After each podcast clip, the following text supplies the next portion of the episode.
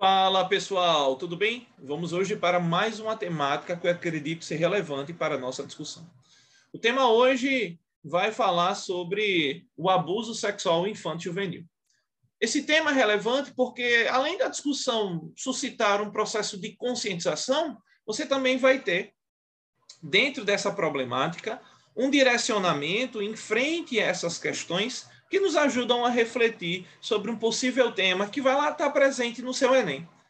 Então, primeiro vamos começar pela definição simples. O que seria né, o abuso sexual infantil juvenil? É todo ato praticado pela pessoa que usa uma criança ou adolescente para a satisfação do seu desejo sexual. Ou seja, é qualquer ação que é utilizada por alguém que usa crianças e adolescentes né, para a natureza erótica da coisa, seja o incentivo à prostituição, à escravidão sexual, ao turismo sexual e até mesmo, que é o possível tema de redação do Enem esse ano, atenção, a pornografia infantil. E aí, dentro dessa perspectiva, você vai estabelecer alguns critérios. Primeira coisa que eu preciso trazer para vocês é a discussão interessante do filósofo e historiador Felipe Ries, ele na obra História Social da Infância e da Família, ele vai colocar que a concepção do ser infância não era a mesma que temos hoje, né? Naquele período, né, sobretudo no momento que ele vai retomar essa perspectiva dentro de uma construção social, nas sociedades antigas, as crianças eram compreendidas como um período, um pequeno adulto, né? Era uma miniatura de adulto, então ele não tinha essa proteção que nós temos hoje, né, que tem um momento histórico para isso. Dentro desse cenário, você vai ter determinados autores que também contribuem diretamente para esse processo. Tem um livro que é muito conhecido para quem estuda essa área, que é o livro A Vida dos Doze Césares, é de Suetônio. E esse livro ele vai registrar as inclinações sexuais do imperador romano Tibério com crianças. Para vocês terem ideia, isso acontece no ano 30 depois de Cristo. Ele, o Tibério se retira para a badalada ilha de Capri, né, ao sul da Itália, lá em Nápoles, com várias crianças pequenas, o quais elas, eles forçavam, ele forçava as crianças a cometer atos sexuais vulgares e atenderem aos seus desejos. Dentro desse cenário, você vai refletindo diretamente que esse processo é naturalizado. Você vai ter discussões em que a prática contra crianças, da violência contra crianças e adolescentes, era naturalizada em relatos mitológicos, né, em discussões que envolvem diretamente a perspectiva do infanticídio e até mesmo o fraticídio. Para que a gente possa discutir isso com maior perspicácia, é preciso que a gente entenda algumas coisas.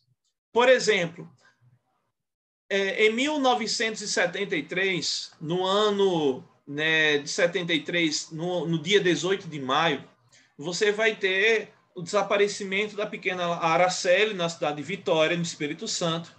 Ela é encontrada espancada, violentada sexualmente, drogada e morta. Né? Seis dias depois, o corpo desfigurado com ácido, os, é, é, teve um grande clamor da imprensa no momento, no período, apesar de vivenciarmos um período truculento na história do país, né? E aí você vai ter, né, um absurdo que aconteceu na época, né? Os suspeitos foram absolvidos e o crime foi arquivado. Mas essa data ficou marcada porque em 2000 foi instituído, né, já durante o governo FHC, o Dia Nacional de Combate ao, Abuso e à Exploração Sexual de Crianças e Adolescentes, exatamente no dia que a pequena Araceli desapareceu, né? Nesse ano 2001, 2021, nós completamos 18 anos, desculpa, 48 anos desse processo. E o dia 18 é fundamental para que a gente possa lembrar, dia 18 de maio, inclusive várias frentes, né, envolvendo assistência social, ONGs, né, procuram conscientizar diretamente sobre isso, tá certo? E aí, por que nós estamos trazendo esse dado? Porque o assassinato brutal de Araceli é apenas uma faceta de um crime que acontece diariamente dentro dos nossos lares. Para vocês terem ideia, é estarrecedor. O Brasil ocupa o segundo lugar no ranking de exploração sexual infantil juvenil.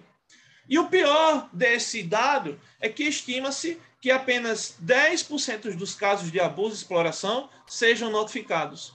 Dentro dessa perspectiva, né, você vai ter 500 mil notificações de exploração sexual contra crianças e adolescentes durante todo o ano. O, o, o Brasil só perde para a Tailândia. 75% das vítimas no Brasil são meninas e, em sua maioria, são negras. Elas são vítimas de situações que vão desde o espancamento, né, a violência contra a sua dignidade, a violação da sua dignidade sexual, né, do seu cuidado, né, o vício em álcool e drogas e também as infecções sexualmente transmissíveis. Né? Quando uma criança ou adolescente é vítima de uma violência, esse crime é classificado como abuso. E o grande problema que nós temos dentro desse cenário é que essa discussão traz alguns problemas. Um estudo produzido pela Childhood Brasil né, vai apontar que em 10% dos casos né, é, são notificados às autoridades, ou seja, é uma ponta do iceberg de vários problemas. A nossa legislação brasileira classifica a relação sexual com menores de 14 anos como estudo vulnerável, com pena de 8 a, de 8 a 15 anos de reclusão. E aí você vai ter uma discussão que é fundamental dentro desse cenário, é, é que dentro desse critério, a Polícia Rodoviária Federal fez um estudo aprofundado em parceria com a ONG e lançou um levantamento que vai mostrar pontos vulneráveis né, nas rodovias brasileiras. Para vocês terem ideia, é, são 3.651 pontos vulneráveis de exploração sexual infantil e juvenil. E aí você vai ter regiões que se destacam, né, como o Nordeste e a região sul do país. Então, dentro desse cenário, né, a relevância do tema é importante, porque durante o início do ano, né, em maio, você vai ter um, uma né, discussão muito pertinente frente a isso. A grande discussão que foi feita é que o governo lançou mão de um projeto para tentar reduzir essa discussão do abuso sexual infantil juvenil. Vinculado a isso, você teve né, a atualização né, do estatuto, né, desculpa, a atualização de um documento que vai proteger crianças e adolescentes, né, que é uma cartilha.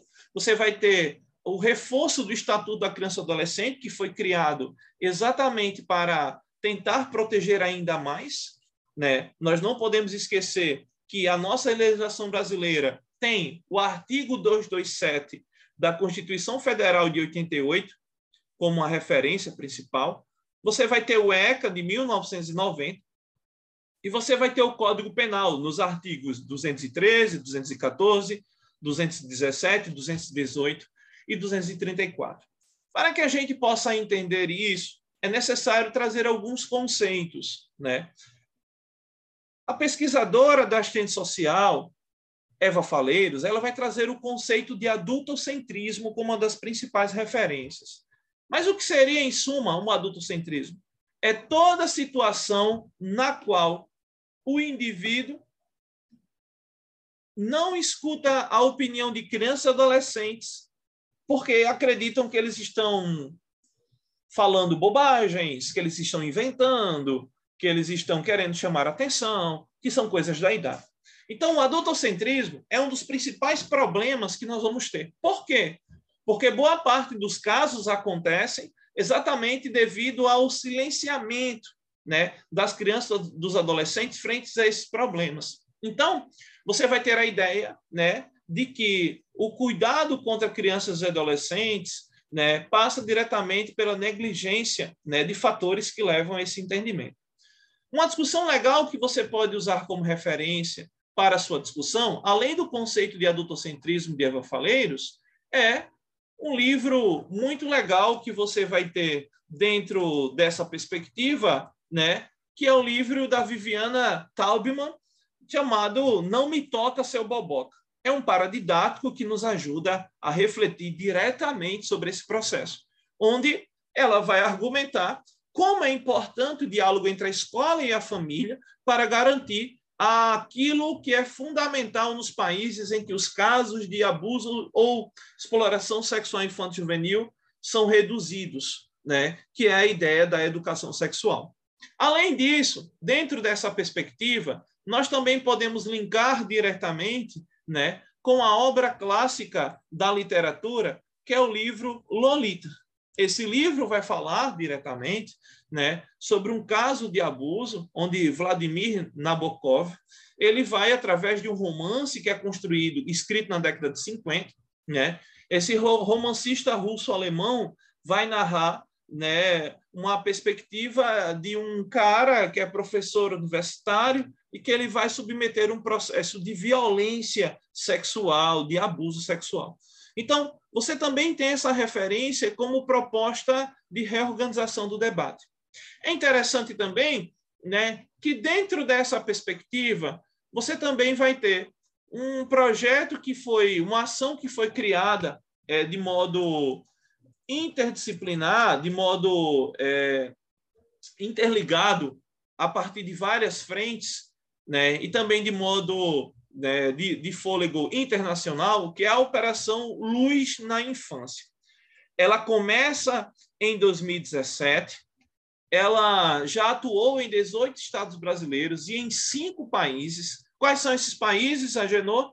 Argentina, Estados Unidos, Paraguai, Panamá e Equador, além do Brasil.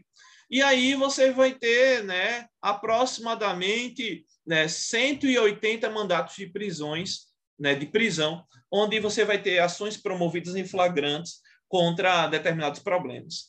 E aí você vai perceber que esse tipo de operação vem crescendo e que você tem a relevância desse tema, porque o atual governo ele né, desenvolveu alguma campanha né, para que isso pudesse é, se tornar uma das principais estratégias de combate né, durante seu governo. Então, você vai ter essa possibilidade de tema. Eu acredito que vai te ajudar muito nessa discussão. Espero que você conte conosco. Semana que vem já teremos outra possível discussão do tema. Né? O tempo é reduzido, mas vamos tentar dar conta desse processo. E é isso. Um abraço em todos, até mais. Nos ajude divulgando esse canal e tchau.